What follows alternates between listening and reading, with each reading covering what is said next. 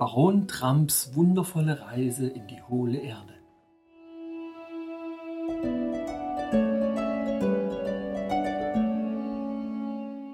Familie Donald J. Trump Prophezeiung von vor 130 Jahren.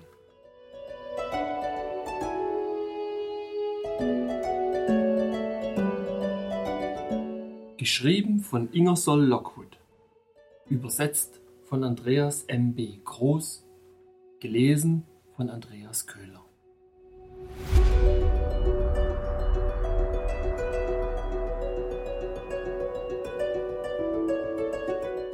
Kapitel 17 Darin hört ihr, liebe Freunde, etwas über einen lebendigen Mecker und über ein Gummibad. Unser erstes Frühstück in der Stadt des Silbers. Eine neue Art Fische zu fangen, ohne ihre Gefühle zu verletzen. Wie die Straßen und Häuser nummeriert wurden und wo die Schilder waren. Eine sehr originelle Bibliothek, in der Bücher nie Eselsohren bekommen. Wie Samtpfoten ihre Lieblingsdichter genossen ich werde dem gelehrten Fassbrauen vorgestellt, der mir seine Ansichten über die Oberwelt schildert. Sie haben mich erstaunlich unterhalten und könnten Sie interessieren.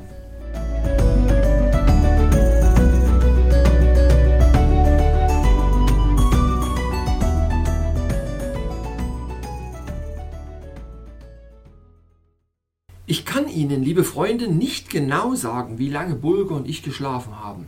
Aber es muss eine gute Weile gewesen sein, denn als ich geweckt wurde, fühlte ich mich gründlich erfrischt. Ich sage geweckt, denn ich wurde durch ein sanftes Klopfen auf meinem Handrücken geweckt. Sechs Klopfzeichen. Zuerst dachte ich, ich würde träumen, aber als ich mir die Augen rieb, sah ich einen der Sudopsis neben meinem Bett stehen, der, als er spürte, dass ich mich bewegte, seine Tafel nahm und folgendes schrieb. Mein Name ist Taphart. Ich bin eine Uhr. Es gibt eine ganze Reihe von uns. Wir halten die Zeit für unser Volk ein, indem wir das Schwingen des Pendels im Zeithaus zählen. Es schwingt etwa so schnell, wie wir atmen. Eine Minute hat 100 Atemzüge und eine Stunde 100 Minuten. Unser Tag ist in sechs Stunden Arbeitszeit und sechs Stunden Schlafzeit eingeteilt. Es ist jetzt die Stunde des Aufstehens. Wenn du dich erheben willst, wird einer von unseren Leuten aus dem Gesundheitshaus dir die Müdigkeit aus den Gliedern reiben. Ich rührte Tabhards Herz zum Dank und beeilte mich, aus dem Bett zu krabbeln. Jetzt sah ich mich zum ersten Mal in der silbernen Kammer um, in der ich geschlafen hatte. Auf silbernen Regalen lagen silberne Kämme und silberne Scheren und silberne Messer. Auf einem silbernen Ständer stand ein silberner Krug in einem silbernen Becken. An silbernen Pflöcken hingen seidene Handtücher, während auf dem silbernen Boden weiche, seidene Teppiche ausgebreitet lagen, und oben und ringsum an Decke und Wänden wiederholten sich tausendmal die Zungen der Flamme in den Tafeln aus poliertem Silber. Ich hatte schon alle möglichen orientalischen Massage- und Bademeister kennengelernt, aber der schweigsame kleine Sudopsi, der mich rasierte und rubbelte und klopfte und streichelte, übertraf sie alle an Geschicklichkeit. Und dazu kam ein neuer Reiz, denn ich musste mir keine langen und sinnlosen Geschichten von Abenteuern und Intrigen anhören, sondern wurde ganz allein mit meinen Gedanken gelassen. Burger wurde auch mit einem Schwamm und einer Abreibung verwöhnt. Ein Luxus, den er nicht mehr genossen hatte, seit wir Castle Trump verlassen hatten. Kaum war meine Toilette beendet, erschien Langer Daumen, um sich nach meinem Befinden zu erkundigen und das Servieren meines Frühstücks zu beaufsichtigen, das aus einem Stück zartesten gekochten Fischs bestand flankiert von Austern von köstlichem Geschmack und garniert mit Scheiben jener monströsen Pilze, die ich bei den Megamenkis gegessen hatte. Das Ganze serviert in einer schönen Silberschale auf einem Silbertablett mit silbernem Essgeschirr.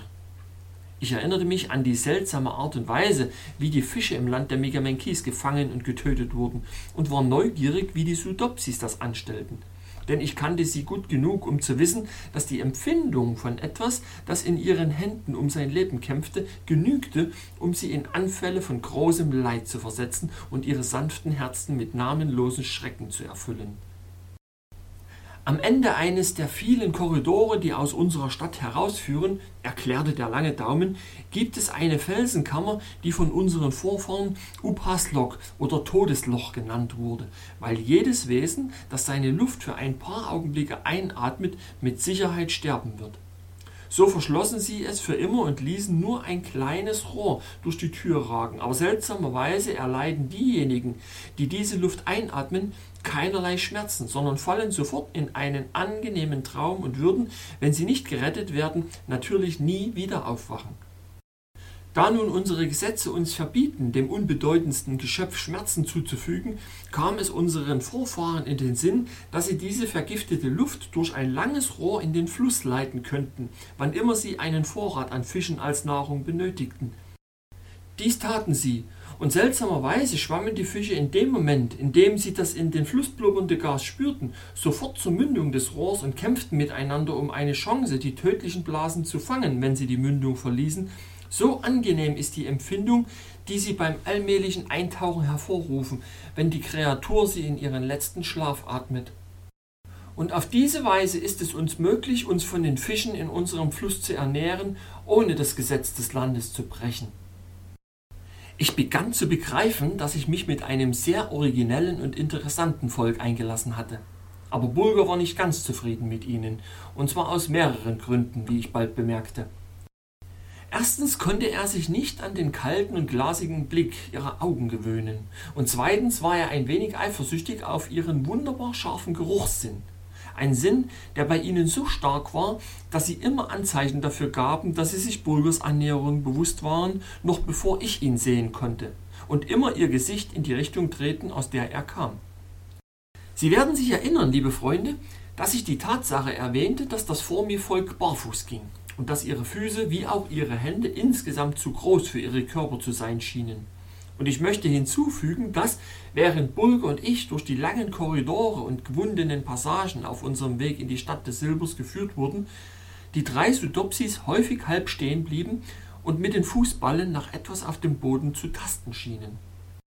Ich dachte nicht weiter darüber nach, bis Bulger und ich zu unserem ersten Spaziergang durch ihre wunderbare Stadt aufbrachen und da machte ich zu meiner großen Freude die Entdeckung, dass die Hausnummern, die Namen der Bewohner, die Straßennamen sowie alle Hinweisschilder und Wegweiser sozusagen und alle Wegweiser in leicht erhabenen Buchstaben auf den Böden und Gehsteigen standen, und dann dämmerte mir die Wahrheit, dass Langer Daumen und seine Gefährten nur hin und wieder innehielten, um mit den Fußballen die Straßennamen zu lesen, um zu wissen, ob sie den richtigen Weg nahmen.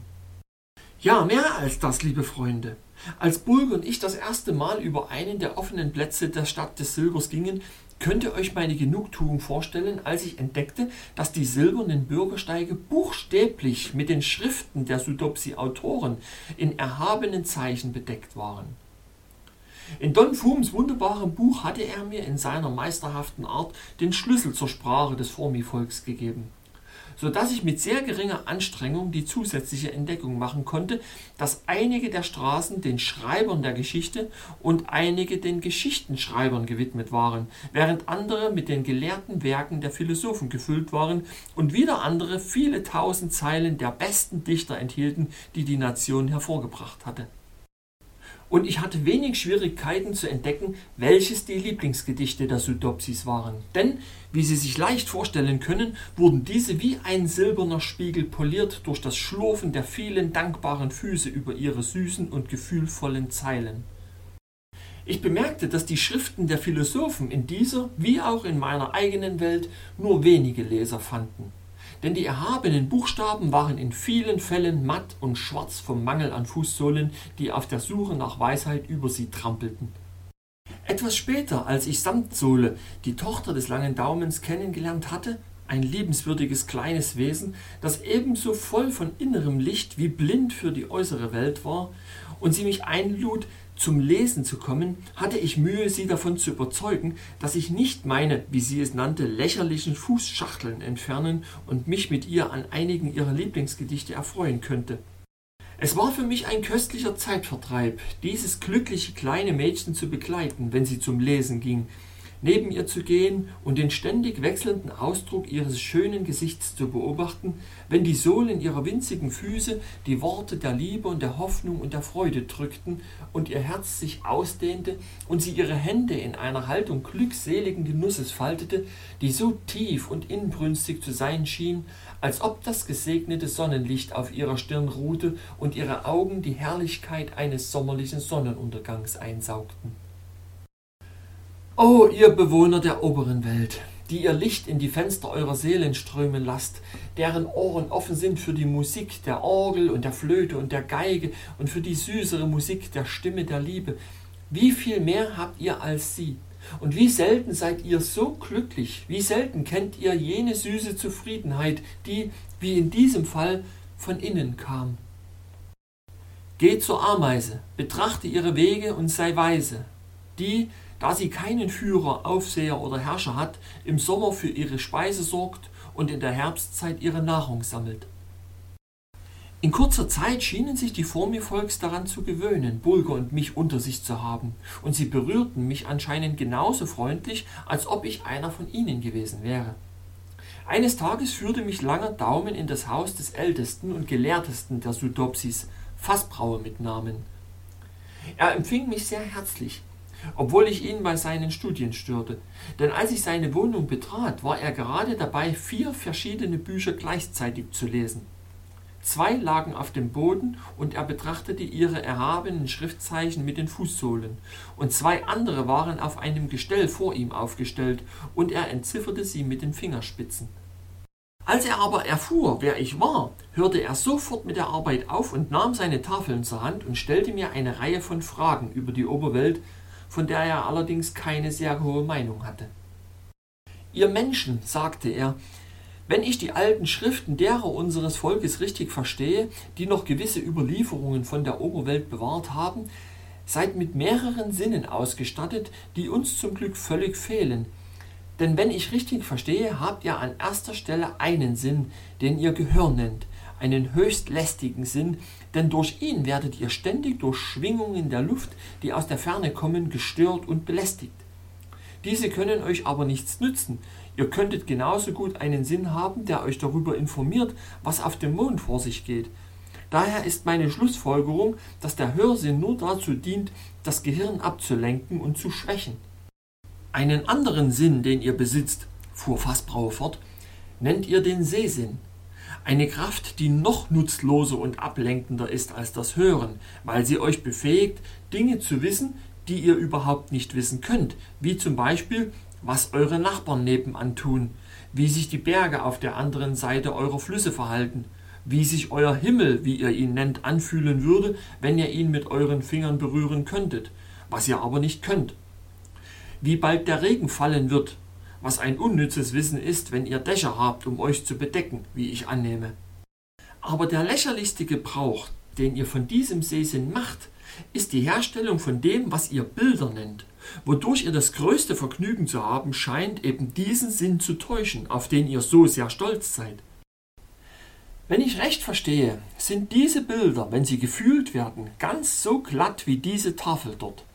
Aber so schlau zeichnet ihr die Linien und legt die Farben ein, was immer sie auch sein mögen, dass es euch wirklich gelingt, euch selbst zu täuschen und stundenlang vor einem dieser Kunststücke zu stehen, während ihr, wenn ihr wollt, eure Augen an dem, was der Betrüger nachgeahmt hat, weiden könntet, wie ihr es nennt.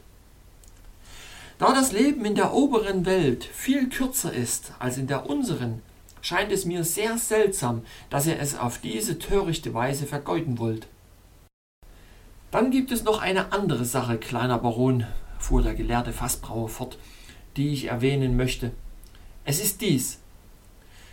Die Menschen der oberen Welt sind sehr stolz auf das, was sie die Macht der Sprache nennen, was, wenn ich richtig verstehe, eine Fähigkeit ist, die sie haben, um ihre Gedanken zueinander auszudrücken, indem sie heftig die Luft aus ihren Lungen ausstoßen und dass diese Luft, die in die Ventilatoren des Gehirns, die ihr Ohren nennt, strömt, eine Empfindung von Klang erzeugt, wie ihr es nennt, und auf diese Weise könnte einer deiner Leute, der an einem Ende der Stadt steht, einem anderen, der am anderen Ende steht, seine Wünsche mitteilen.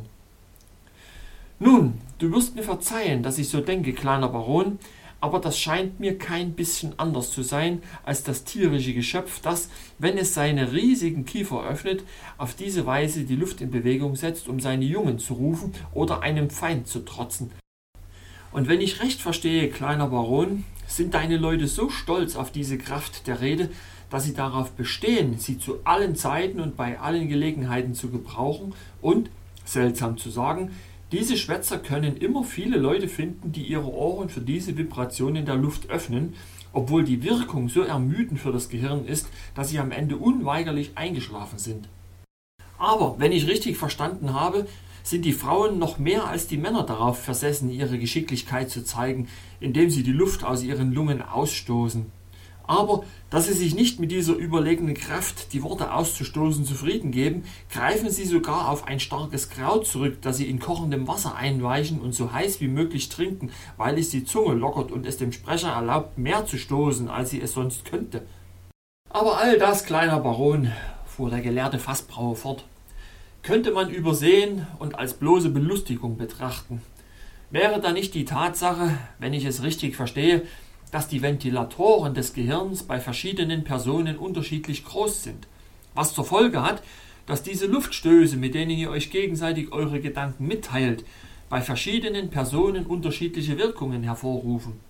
Und das Ergebnis ist, dass die Menschen der oberen Welt die Hälfte ihrer Zeit damit verbringen, die Stöße zu wiederholen, die sie bereits ausgesandt haben, und dass selbst dann selten zwei Menschen zu finden sind, die genau übereinstimmen, was die Anzahl, Art, Stärke und Bedeutung der in die Hirnventilatoren des anderen geblasenen Luftstöße betrifft.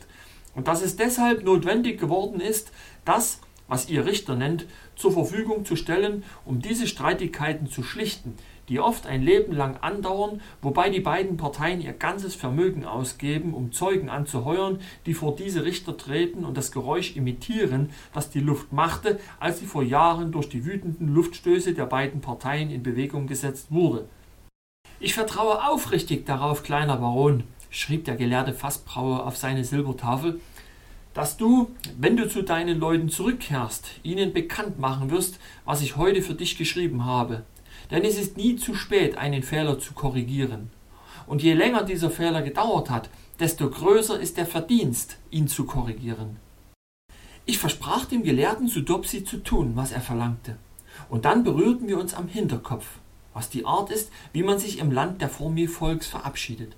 Eine Berührung an der Stirn bedeutet, wie geht es dir?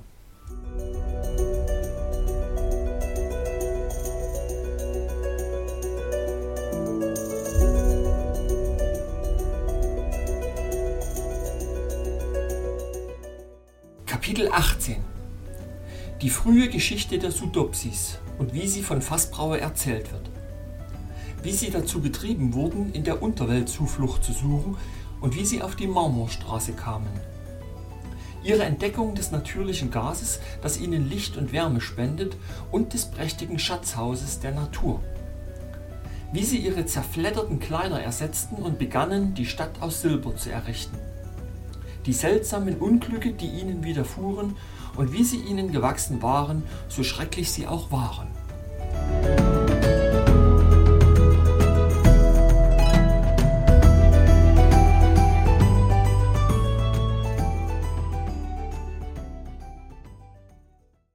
Und zweifellos, liebe Freunde, würden Sie gerne etwas über die frühe Geschichte der Sudopsis hören wer sie waren, woher sie kamen und wie sie zufällig ihren Weg hinunter in die Welt in der Welt fanden.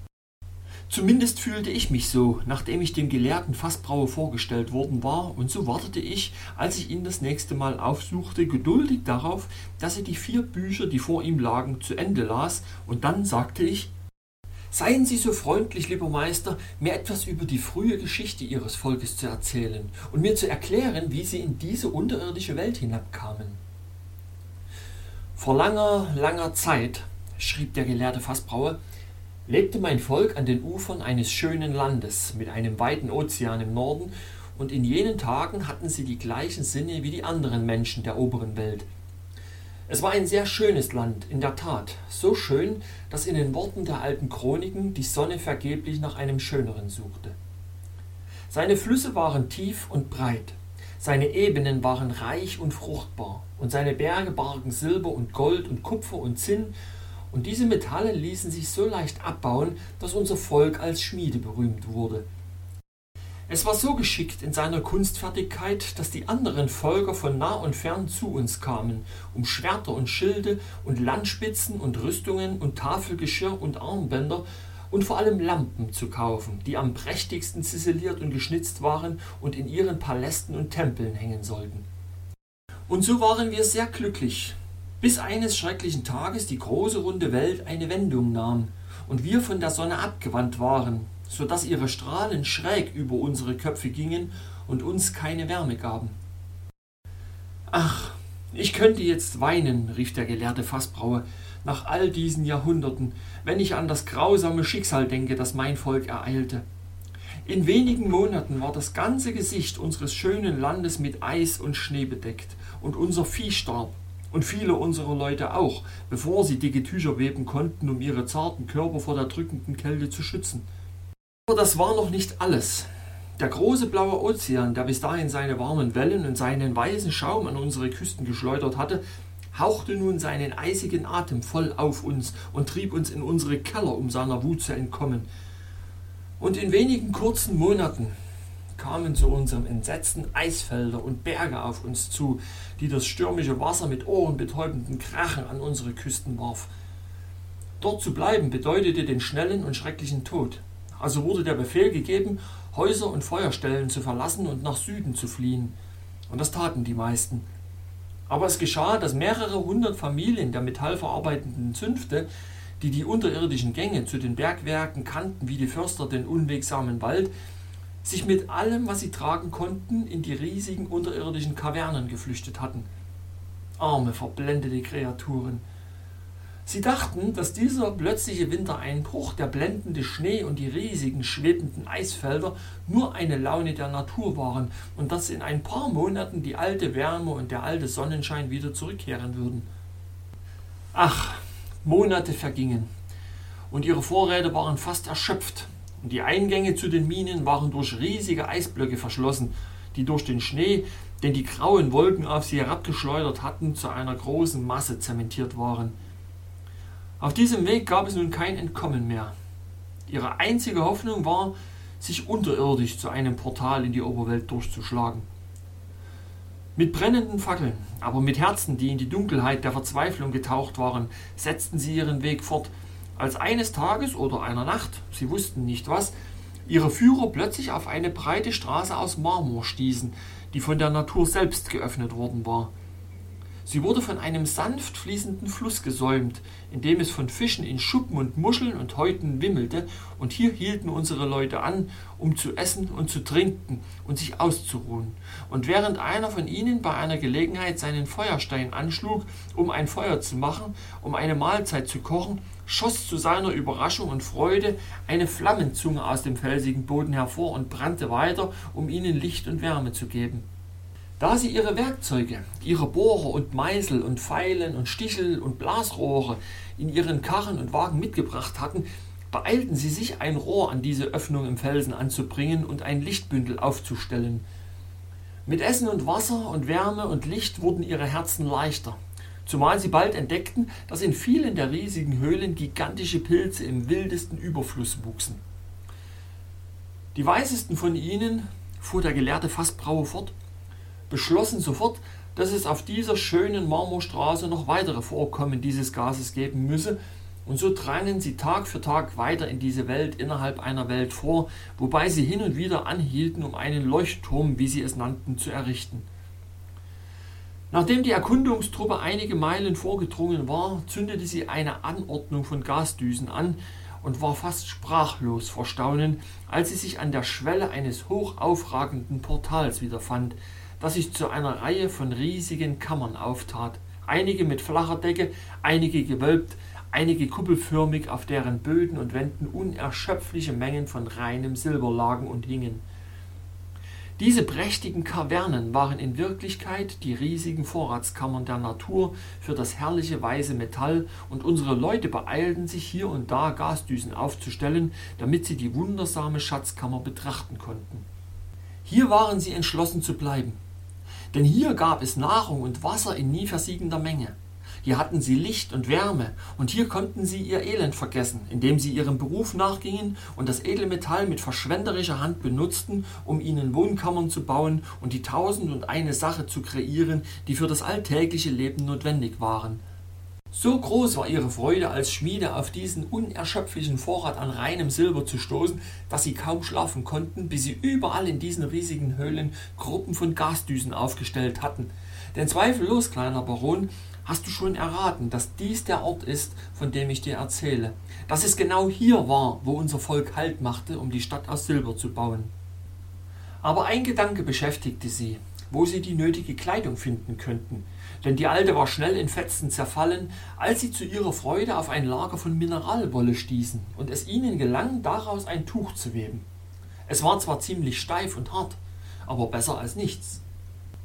Als einer meiner weisen Vorfahren eines Tages eine neue Höhle erforschte, sah er einen großen Nachtfalter in seiner Nähe landen, und als er vorsichtig einige seiner Eier löste, trug er sie nach Hause, mehr aus Neugierde als sonst etwas.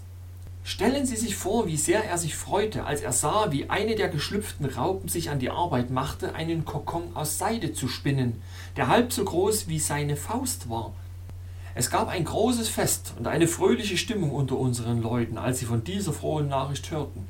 Und es dauerte nicht lange, bis manches silberne Schiffchen in einem silbernen Webstuhl klapperte und die weichen Körper unserer Leute warm und bequem gekleidet waren. Nun vergingen lange Zeiträume, die in eure Monde umgerechnet viele, viele Jahre ausgemacht hätten. Unser Volk hatte alles, außer Sonnenlicht, und das kannten die in der Unterwelt Geborenen natürlich nicht, und vermissten es daher auch nicht. Aber wie zu erwarten war, traten allmählich große Veränderungen in unserem Volk ein.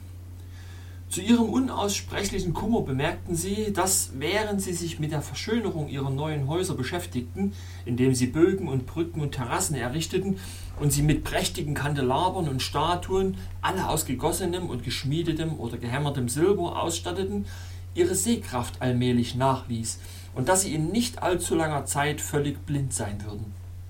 Dieses Ergebnis, kleiner Baron, fuhr der gelehrte Fassbrauer fort, war sehr natürlich, denn der Sehsinn wurde in Wirklichkeit für das Sonnenlicht geschaffen.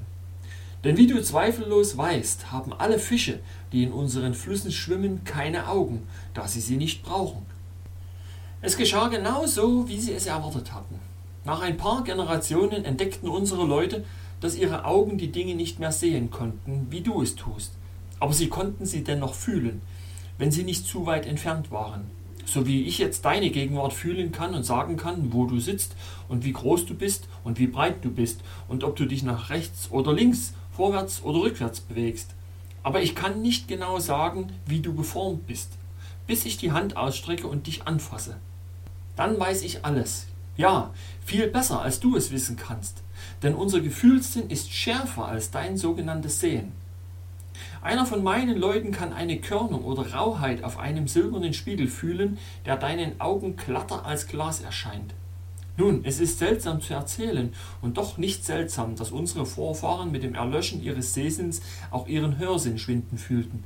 Unsere Ohren, wie du sie nennst, die nichts mehr zu hören hatten, denn die ewige Stille, wie du weißt, herrscht in dieser Unterwelt, wurden für uns so nutzlos wie der Schwanz des Kaulquappen für den ausgewachsenen Frosch. Und natürlich waren unsere Kinder mit dem Verlust des Gehörs bald nicht mehr in der Lage, sprechen zu lernen.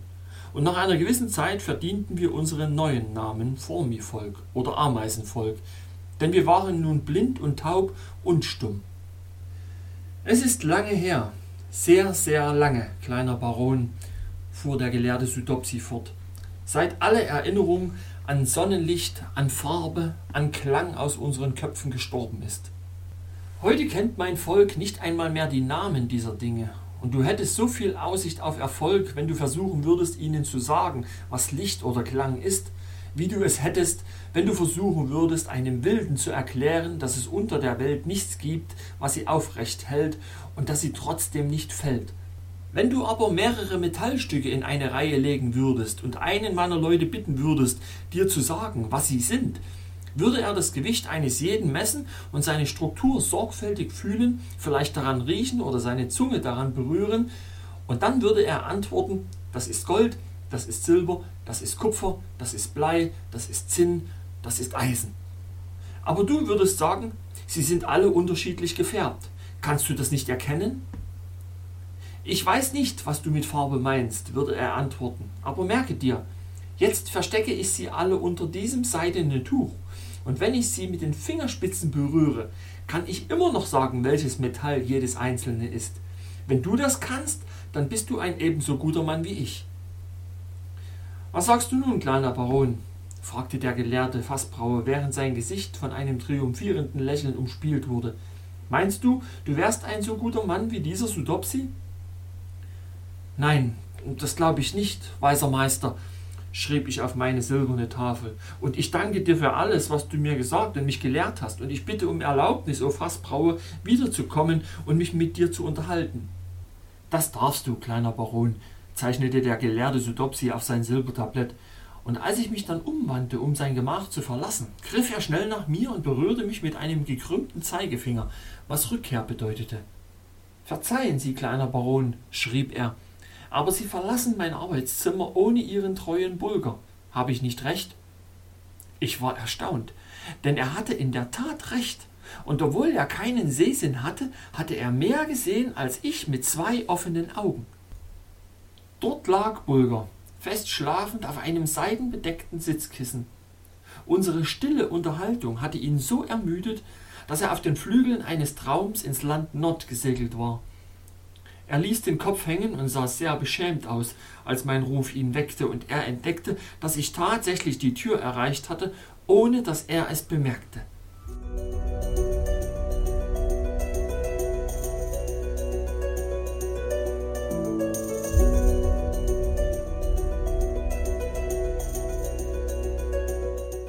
Kapitel 19 beginnt mit etwas über die kleinen Sudopsis, verzweigt sich aber zu einem anderen Thema, nämlich dem stillen Lied der singenden Finger, dem schönen Mädchen aus der Stadt des Silbers. Und Fassbrauer ist so freundlich, mich in einem bestimmten Punkt aufzuklären. Und er nimmt die Gelegenheit wahr, Bulger ein sehr großes Kompliment zu machen, das er natürlich verdient hat.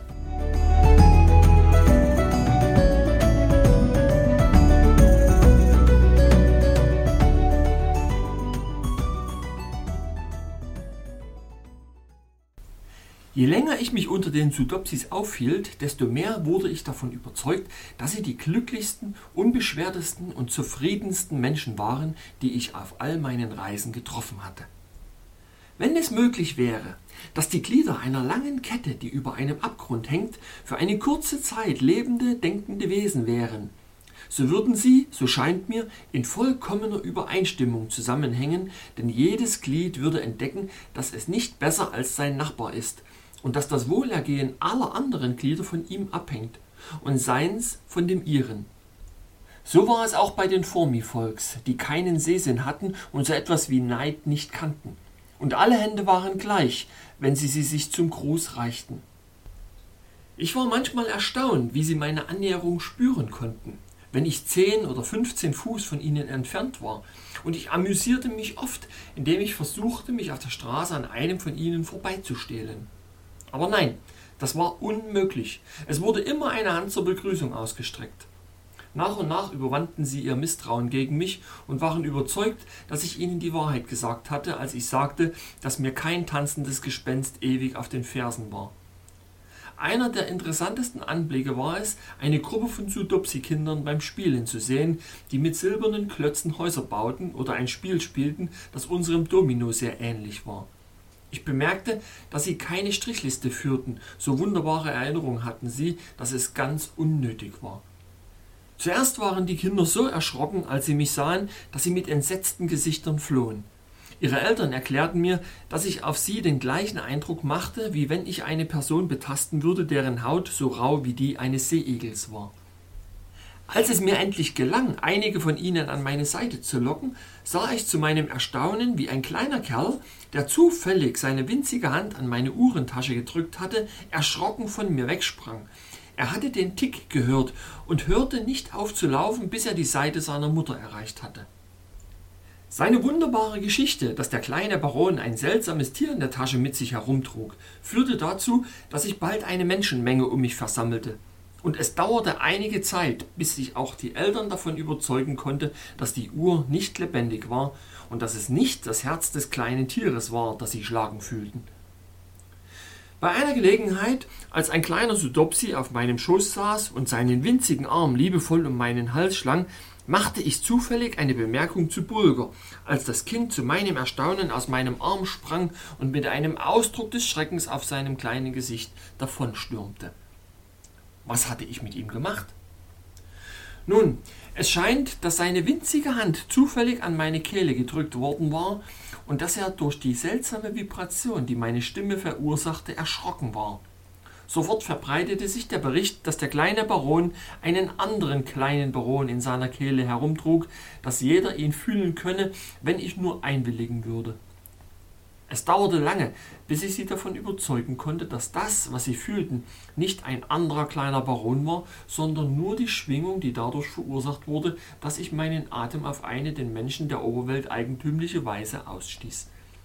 Trotzdem war ich gezwungen, viele hundert unnütze Dinge zu Bulger zu sagen, um ihren kleinen Händen die Möglichkeit zu geben, etwas so Wunderbares zu fühlen. Aus dem wenigen, das ich Ihnen über die Namen des Formivolks erzählt habe, liebe Freunde, haben Sie zweifellos verstanden, dass Ihre Namen ihren Ursprung in irgendeiner körperlichen Eigenschaft, einem Defekt oder einer Besonderheit haben. Neben den Namen, die ich bereits erwähnt habe, erinnere ich mich an das scharfe Kinn, die lange Nase, die seidenen Ohren, die glatten Handflächen, den großen Knöchel, den abgezogenen Nagel, die Hammerfaust, den weichen Griff, das Loch in der Wange oder das Loch im Kinn, das krumme Haar und so weiter und so fort. Aber als ich mich eines Tages nach dem Namen eines jungen Mädchens erkundigte, dessen lange und zarte Finger meine Aufmerksamkeit erregt hatten, wurde mir zu meinem Erstaunen mitgeteilt, dass ihr Name Singender Finger sei, oder möglicherweise könnte ich es mit Musikfinger übersetzen. Ich hatte bemerkt, dass die Sudopsis eine gewisse Vorstellung von Musik hatten denn die Kinder vergnügten sich oft beim Tanzen und schlugen dabei mit ihren Fingerspitzen den Takt auf die Wangen oder die Stirn der anderen. Aber ich war völlig im Dunkeln, was sie mit singenden Fingern meinten oder warum das junge Mädchen so genannt worden sein sollte. Daher war ich sehr erfreut, als mich die Mutter des Mädchens fragte, ob ich eines der Lieder ihrer Tochter, wie sie es nannte, fühlen wolle. Als ich einwilligte, trat die Mutter an mich heran und krempelte die Ärmel meines Mantels hoch, bis sie meine Arme bis zum Ellbogen entblößt hatte, dann nahm sie meine Arme und verschränkte sie über meiner Brust, einer über dem anderen. Bulger beobachtete das Geschehen mit etwas Unmut in den Augen. Er ahnte halb, dass diese schweigsamen Leute seinem kleinen Herrn einen verletzenden Streich spielen würden, aber mein Lächeln entwaffnete bald seinen Verdacht. Singender Finger kam nun näher, und als sich ihr süßes Gesicht mit den seelenlosen Augen ganz auf mich richtete, konnte ich die Tränen kaum zurückhalten. Und doch, warum um jemanden trauern, der so vollkommen glücklich zu sein schien? Ein Lächeln umspielte ihren zierlichen kleinen Mund und enthüllte ihre winzigen silbrig weißen Zähne wie echte Perlen. Und ihr Busen hob und senkte sich schnell und sandte ein schwaches Atemgeräusch aus. Sie sah so aus wie ein strahlendes Kind aus einer anderen Welt, dass ich, ehe ich mich versah, rief Sprich, o oh sprich, schönes Kind. In einem Augenblick wich sie erschrocken zurück, denn die plötzliche Erschütterung der Luft hatte sie erschreckt. Aber ich streckte die Hand aus und berührte sie, um mir zu verstehen zu geben, dass sie nichts zu fürchten brauche, und dann kam sie wieder auf mich zu. Plötzlich hoben sich ihre schönen Hände mit den langen, zarten, empfindlichen Fingern in die Luft, und sie begann ihren Körper zu wiegen und ihre Hände in sanften und anmutigen Bewegungen zu bewegen, als ob sie den Takt einer Musik halten würde. Allmählich kam sie näher an mich heran, und immer wieder berührten ihre seidenen Fingerspitzen meine Hände oder Arme, als wären sie eine Klaviatur, auf der sie ein sanftes und zierliches Stück Musik spielen wollte, und ich bemerkte, dass ihre Finger einen herrlichen Duft verströmten. Nun regneten die sanften Klopfer mit rhythmischer Regelmäßigkeit auf mich ein. Sie besänftigen mich, sie erregen mich, sie erreichen mein Herz als wären es die süßen Töne einer Flöte oder die sanften Klänge der Stimme einer Sängerin. Die Jungfrau singt wirklich zu mir. Es scheint mir, als könne ich verstehen, was sie sagt oder vielmehr denkt, denn ihre zierlichen Fingerspitzen fliegen förmlich hin und her und ich höre ihr leises Atmen immer lauter werden. Plötzlich verlässt sie meine Hände und Arme und ich spüre ihr sanftes Klopfen auf meinen Wangen und meiner Stirn. So sanft, ach so sanft und beruhigend berühren mich ihre Finger, dass sie sich schließlich wie Rosenblätter anfühlen, die über mein Gesicht gezogen werden.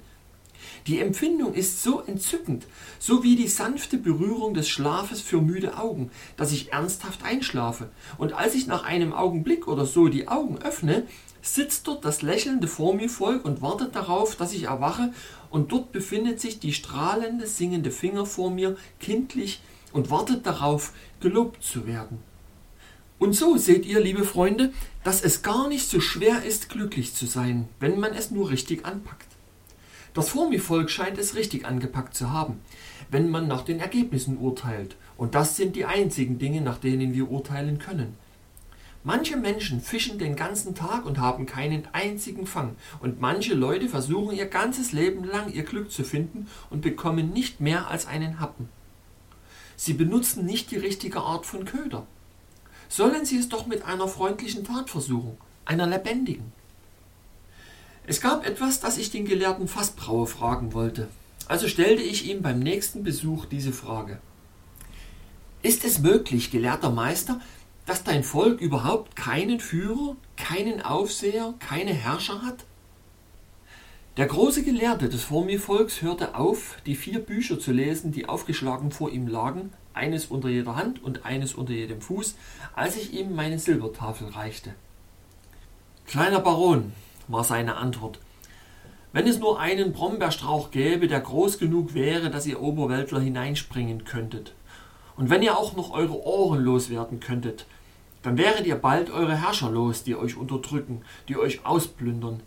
Denn niemand hätte Lust, ein Herrscher zu sein, wenn es niemanden mehr gäbe, der ihn anschaut und wenn er nicht hören könnte, was die Schmeichler über ihn sagen. Eitelkeit ist der Boden, aus dem Herrscher entspringen, wie die Pilze aus dem fruchtbaren Lehm unserer dunklen Höhlen. Sie geben vor, dass es die Ausübung der Macht ist, die sie so gerne mögen. Glauben Sie ihnen nicht. Es ist die Befriedigung ihrer Eitelkeit und nichts anderes. Wenn es nur in deiner Macht stünde, zu jedem Mann, den es juckt, ein Herrscher zu sein, zu sagen, Gut und schön, Bruder, ein Herrscher sollst du sein, aber bedenke, schwacher Mann, dass, wenn du deine bunte Uniform angezogen und ein prächtig geschmücktes Ross bestiegen hast, wenn du an der Spitze von Truppe und Kavallerie reitest, mit zehntausend Bewaffneten, die dir zu Fuß folgen, wie Sklaven ihrem Herrn, und der Beifall der törichten Menge die Luft zerreißt, kein Auge die Pracht deines Triumphes sehen, kein Ohr einen Ton des ohrenbetäubenden Jubels vernehmen wird, nimm mich beim Wort, kleiner Baron, niemand würde mehr ein Herrscher sein wollen. Wo es keine Herrscher gibt, kleiner Baron, fuhr der gelehrte Fassbrauer fort, kann es keine Gefolgschaft geben. Wo es keine Gefolgschaft gibt, wird es keinen Streit geben. Wenn es in unserer Nation notwendig wird, bilden wir den großen Kreis zur Beratung. Jeder schreibt auf seiner Tafel auf, was er denkt. Dann werden die Meinungen gelesen und gezählt und die Mehrheit entscheidet. Aber wir bilden den Großkreis nur in Zeiten dringender Notwendigkeit. Im Allgemeinen genügen die kleineren Kreise allen Zwecken. In der Tat ist der Familienkreis in den meisten Fällen völlig ausreichend. Ich berührte zuerst Fassbraues Herz als Zeichen meiner Dankbarkeit für die vielen Dinge, die er mich gelehrt hatte, und dann seinen Hinterkopf, um ihm gute Nacht zu sagen. Ihr könnt euch seine und meine Freude vorstellen, liebe Freunde, als der weise Bulger sich auf seine Hinterbeine erhob und mit seiner rechten Pfote auch dem gelehrten Fassbrauer dankte um ihm dann mit einem leichten Klopfen auf den Hinterkopf Gute Nacht zu sagen. Glücklich der Reisende, schrieb der gelehrte Sudopsi, der von einem so klugen und wachsamen Begleiter begleitet wird. Es ist wahr, dass er wie ein Kind auf allen Vieren geht, aber dadurch bringt er sein Herz und seinen Verstand auf dieselbe Ebene. Die einzige Möglichkeit für einen Mann, sie zu tragen, wenn er seinen Mitmenschen etwas Gutes tun will. Das Problem mit deinen Leuten in der oberen Welt, kleiner Baron, ist, dass sie zu viel denken. Sie fassen sich an den Kopf, anstatt sich an den Händen zu fassen. Sie schicken Boten mit Geschenken, anstatt sich selbst zu beschenken. Sie heuern Leute an, die für sie tanzen, für sie singen, für sie fröhlich sind. Sie werden nicht eher zufrieden sein, bis sie Leute angestellt haben, die ihnen helfen, traurig zu sein, zu denen sie sagen können, mein Freund ist tot, ich habe ihn geliebt, weint drei Tage lang um ihn.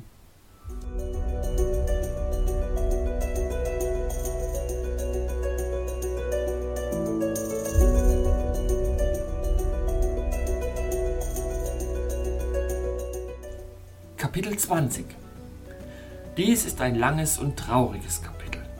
Es erzählt, wie der liebe, sanfte Schmollmund verloren ging und wie die Sudopsis um ihn trauerten und wen sie verdächtigten. Die wahre Geschichte seines schrecklichen Schicksals. Was auf meine Entdeckung folgt. Wie ein wunderschönes Boot für mich von den dankbaren Sudopsis gebaut wird und wie Bulger und ich dem Land der Scheinaugen Adieu sagen.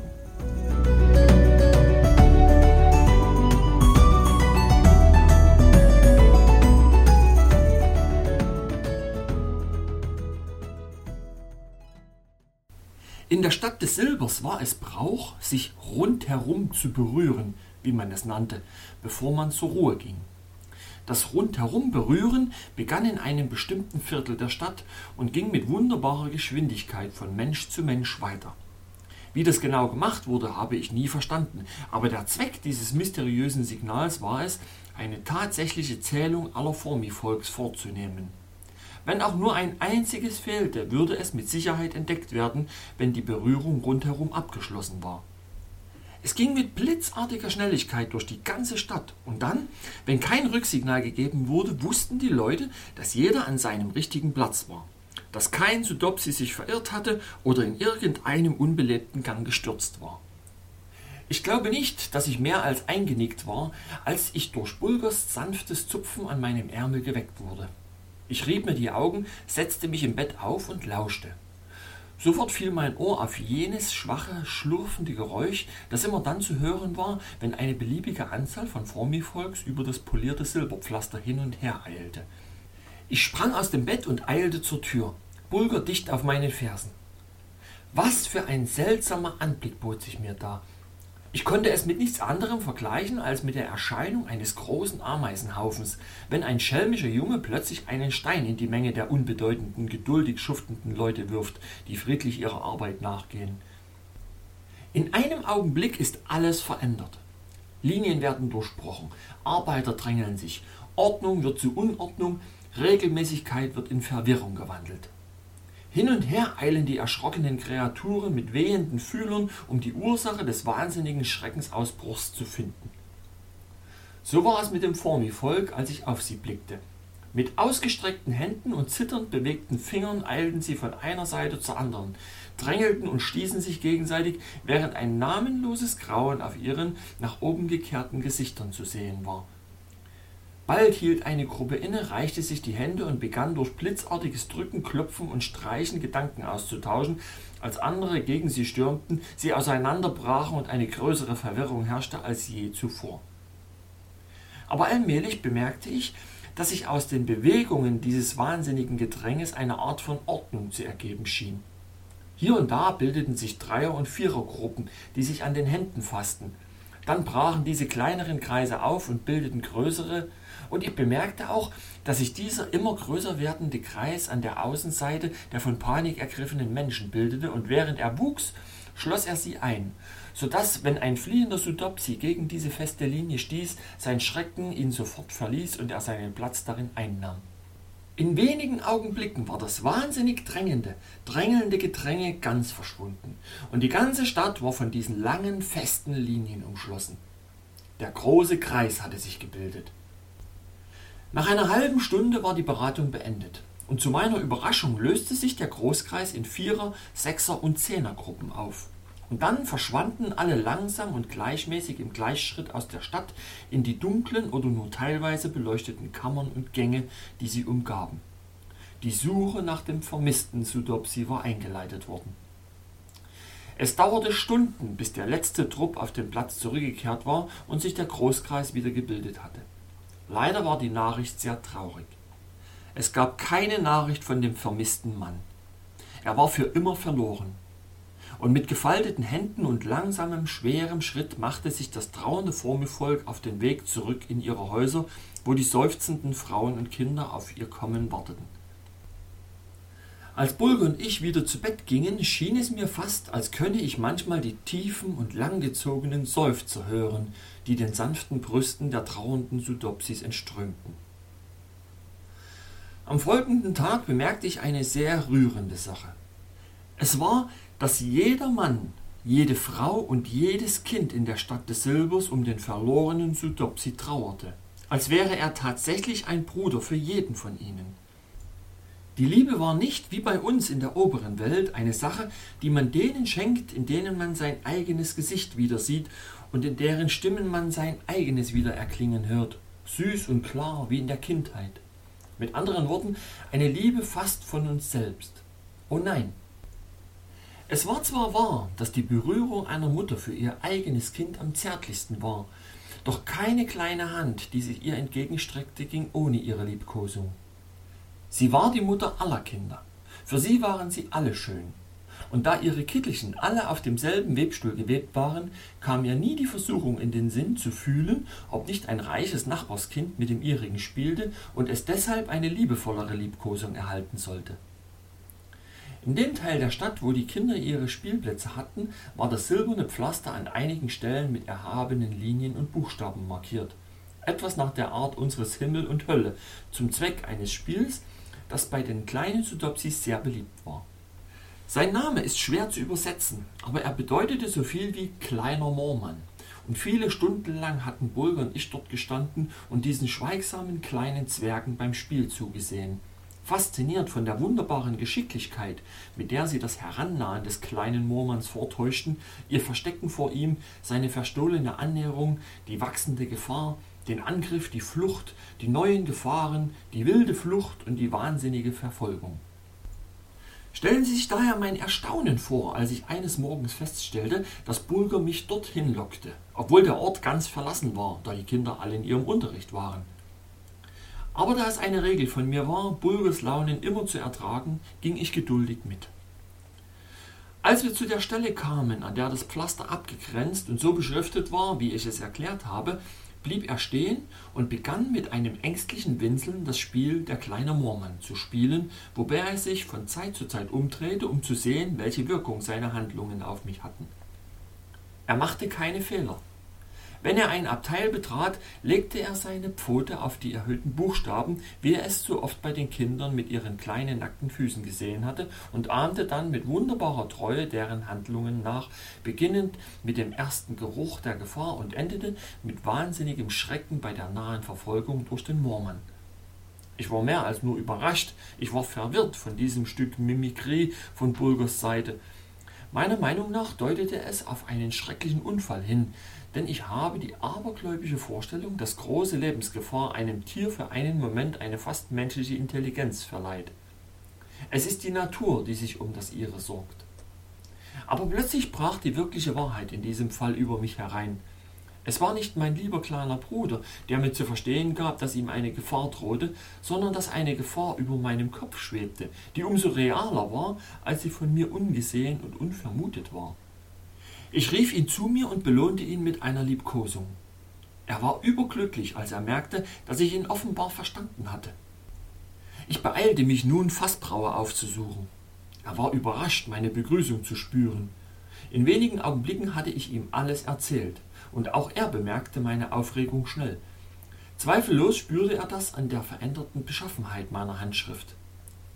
Beruhigen Sie sich, kleiner Baron, schrieb er. Der weise Bulger hat mir die Wahrheit gesagt. Dein Leben ist in Gefahr. Ich hatte mir vorgenommen, noch heute nach dir zu schicken, um dich zu warnen und dich aufzufordern, das Land der Formi-Volks in aller Eile zu verlassen. Denn unter unserem Volk hat sich der Gedanke verbreitet, dass das tanzende Gespenst an deinen Fersen den Tod des sanften Schmollmundes verursacht hat, der neulich auf so geheimnisvolle Weise verschwunden ist. Ich rate dir daher, dass du dich sofort bereit machst und morgen unsere Stadt verlässt, bevor die Uhren die Leute aus dem Schlaf wecken. Ich bedankte mich bei Fassbrauer und versprach, seinen Rat zu befolgen, obwohl ich ihm gestand, dass ich gerne noch ein paar Wochen länger gewartet hätte, denn es gab so viele Dinge in und über die wunderbare Stadt des Silbers, die ich noch nicht gesehen hatte. Aber ich war es den lieben Menschen in meiner Welt schuldig, auf mein Leben zu achten, so unbedeutend es mir auch erscheinen mochte. Andererseits spürte ich, dass es Wahnsinn wäre, mit den Sudopsis zu diskutieren. Für sie war das tanzende Gespenst an meinen Fersen ein echtes Wesen aus Fleisch und Blut, obwohl es ihnen nicht gelungen war, es zu ergreifen. Und es war ganz natürlich, dass sie vermuteten, wir hätten uns mit Schmollmund davongemacht. Ich rief Bulger zu, mir zu folgen, und verließ das Haus von Fassbraue, entschlossen, noch eine Runde durch die wunderbare Stadt zu drehen, dann Essen und Kleidung zu packen und alles für den Aufbruch vorzubereiten, bevor die Uhren zu schlagen begannen. Ich sollte erklären, liebe Freunde, dass, wie es in allen Städten geschieht, die Bewohner dieser Stadt sich zuweilen einbildeten, sie hätten nicht genug Platz. Und daher begutachteten sie andere Kammern und stellten neue Kandelaber in ihnen auf, um die Kälte und Feuchtigkeit zu vertreiben und sie für menschliche Behausungen tauglich zu machen. In der letzten, die sie auf diese Weise ihrer schönen Stadt angegliedert hatten, indem sie sie mit einem silbernen Portal ausstatteten und den Boden mit polierten Platten aus demselben schönen Metall verkleideten, hatten sie in einer Ecke einen harten Hügel entdeckt, der offenbar aus Felsen bestand, und beschlossen, dass sie eines Tages mit ihren Bohrern und Spitzhacken kommen und mit der Aufgabe beginnen würden, diesen Hügel zu entfernen.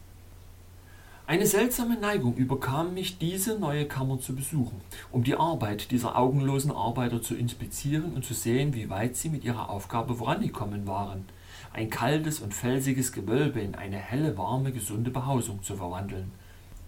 Stellen Sie sich meine Überraschung vor, als Bulger ein leises Knurren ausstieß, als wir den Eingang erreichten, und ich streckte meine Hand aus, um die Tür zu öffnen, denn die Sudopsis waren an diesem Tag nicht bei der Arbeit und der Ort war so still wie ein Grab. Als ich durch das Gitter schaute, begegnete mir ein Anblick, der mir eine Gänsehaut über den Rücken jagte und meine Haare steif werden ließ. Was war das wohl? Der Hügel in der Ecke wackelte und schwankte, und von der einen Seite drang ein lautes, wütendes Zischen.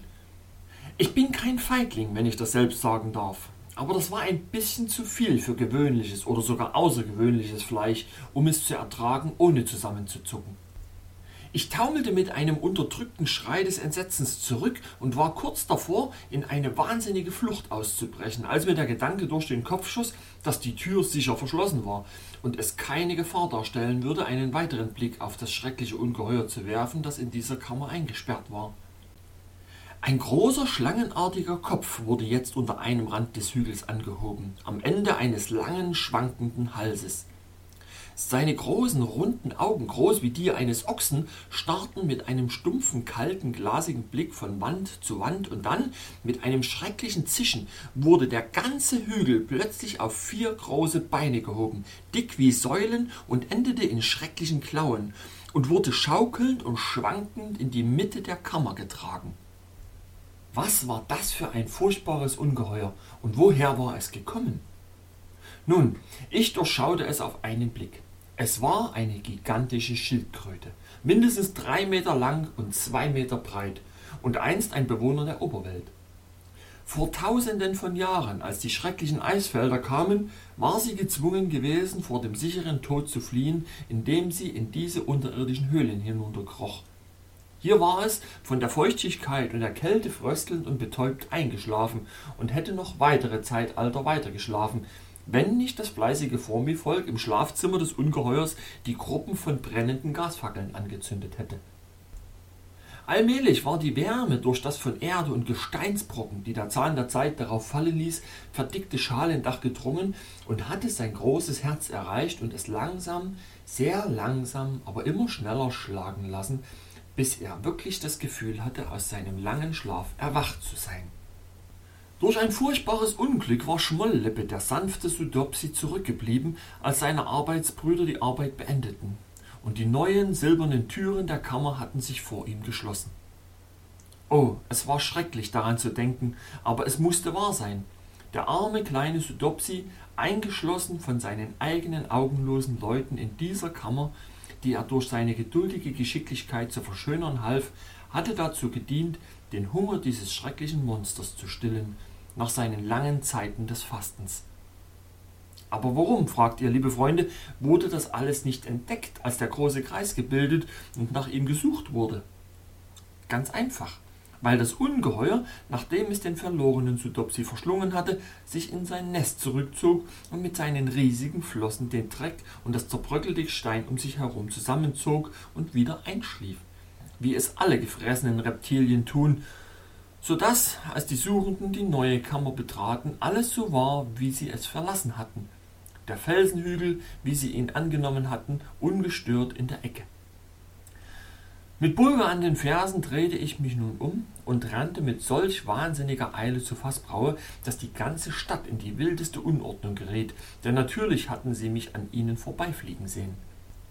Mit aller Schnelligkeit, die ich aufbringen konnte, schrieb ich einen Bericht über das, was ich erlebt hatte.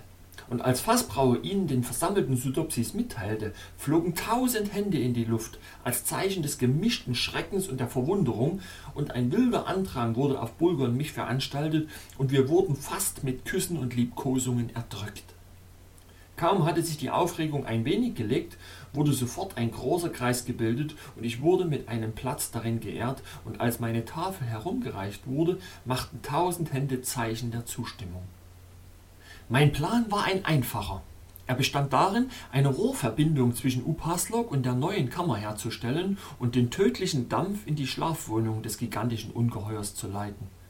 Auf diese Weise würde sein Abgang ein glücklicher sein, lediglich der Beginn eines weiteren seiner langen Nickerchen, soweit er überhaupt etwas davon wissen würde. Dies wurde sofort erledigt, wobei zuerst darauf geachtet wurde, die Türen der neuen Kammer vollkommen luftdicht zu machen. Ich war der Erste, der nach der Hinrichtung des Ungeheuers die Höhle betrat und stellte zu meiner Freude fest, dass meine Schätzung seiner Länge und Breite fast auf den Zentimeter genau stimmte. Ich hatte schon immer ein wunderbares Auge für Dimensionen und Entfernungen. Als ich sah, wie Bulger sich auf die Hinterbeine erhob und sich bemühte, etwas von der Wand zu lösen, näherte ich mich, um ihm zu helfen. Ach, es war die Tafel des geliebten sanften Schmollmundes. Er hatte darauf geschrieben, und als das schreckliche Ungeheuer auf ihn zukam, griff er nach oben und hängte es an einen silbernen Zapfen an der Wand. Als die Sudopsis lasen, was ihr armer Bruder geschrieben hatte, da setzten sie sich alle hin und rangen die Hände in stillem, aber furchtbarem Kummer. Es lautete wie folgt. O mein Volk, warum habt ihr mich verlassen? Die Luft zittert, der ganze Ort ist mit erstickendem Geruch erfüllt. Muss ich sterben? Ach, ich fürchte es, und doch würde ich so gerne noch einmal die Berührungen meiner Lieben fühlen. Der Boden zittert, ein erstickender Atem wird mir ins Gesicht gepustet. Ich bin erschöpft, fast ohnmächtig, indem ich versuche, ihm zu entkommen. Ich kann nicht mehr schreiben. Trauere nicht zu lange um mich. Es war meine Schuld. Ich blieb zurück, obwohl ich hätte folgen sollen. Oh, furchtbar, furchtbar. Lebt wohl. Ich gehe jetzt. Ein liebevoller Gruß an alle lebt wohl. Nachdem ich einige Tage gewartet hatte, bis sich der Kummer des Formivolks ein wenig gelegt hatte, bat ich sie, eine Anzahl ihrer geschicktesten Handwerker zu schicken, die mir helfen sollten, die prächtige Muschel von dem toten Ungeheuer zu entfernen, dessen Körper an die Fische verfüttert worden war. Sie taten nicht nur dies, sondern boten mir auch an, die Muschel in ein wunderschönes Boot zu verwandeln, damit ich, wenn ich beschloss, mich von ihnen zu verabschieden, von der Stadt des Silbers wegsegeln konnte und nicht gezwungen war, die Marmorstraße entlang zu marschieren. Die Arbeit ging zügig voran. Zuerst begannen die Polierer mit ihrer Arbeit und in wenigen Tagen glänzte der mächtige Panzer wie ein Damenkamm. Dann begannen die zierlichen und geschickten Kunsthandwerker aus Silber mit ihrem Teil der Arbeit. Und ehe viele Tage verstrichen waren, war die Muschel mit einem silbernen Bug ausgestattet, der kurioserweise wie ein Schwanenhals und Kopf gearbeitet war, während malerisch geschnitzte Verzierungen hier und da verliefen. Und ein zierliches Paar silberner Riemen mit einem silbernen Ruder, das wunderschön ziseliert war, von dem zwei kleine seidene Seile ausgingen, wurde der Ausstattung hinzugefügt. Nie hatte ich etwas halb so Kostbares und Seltenes gesehen. Und ich war so stolz darauf, wie ein junger König auf seinem Thron, sobald er feststellt, dass dieser meinem Muschelschiff so ähnlich ist. Endlich kam der Tag, an dem ich den sanftmütigen Sudopsis einen langen Abschied bereiten sollte. Sie säumten das Ufer, als Bulger und ich unseren Platz in der Muschelbarke einnahmen, die wie ein Lebewesen auf dem Wasser saß. Mit großer Würde nahm Bulger seine Position im Heck ein, mit den Pinnenseilen im Mund, bereit, auf beiden Seiten zu ziehen, wenn ich es wollte. Und indem ich die silbernen Ruder an ihren Platz setzte, warf ich mein Gewicht auf sie, und wir glitten schnell und geräuschlos über die Oberfläche des dunklen und trägen Stroms. In wenigen Augenblicken erinnerte nur noch ein schwacher Schimmer an die wunderbare Stadt des Silbers, in der das stille Formivolk lebt und liebt und arbeitet, ohne je einen Gedanken daran zu verschwenden, dass die Menschen glücklicher sein könnten als sie. Liebes, glückliches Volk, Sie haben ein gewaltiges Problem gelöst, mit dem wir von der Oberwelt noch immer ringen.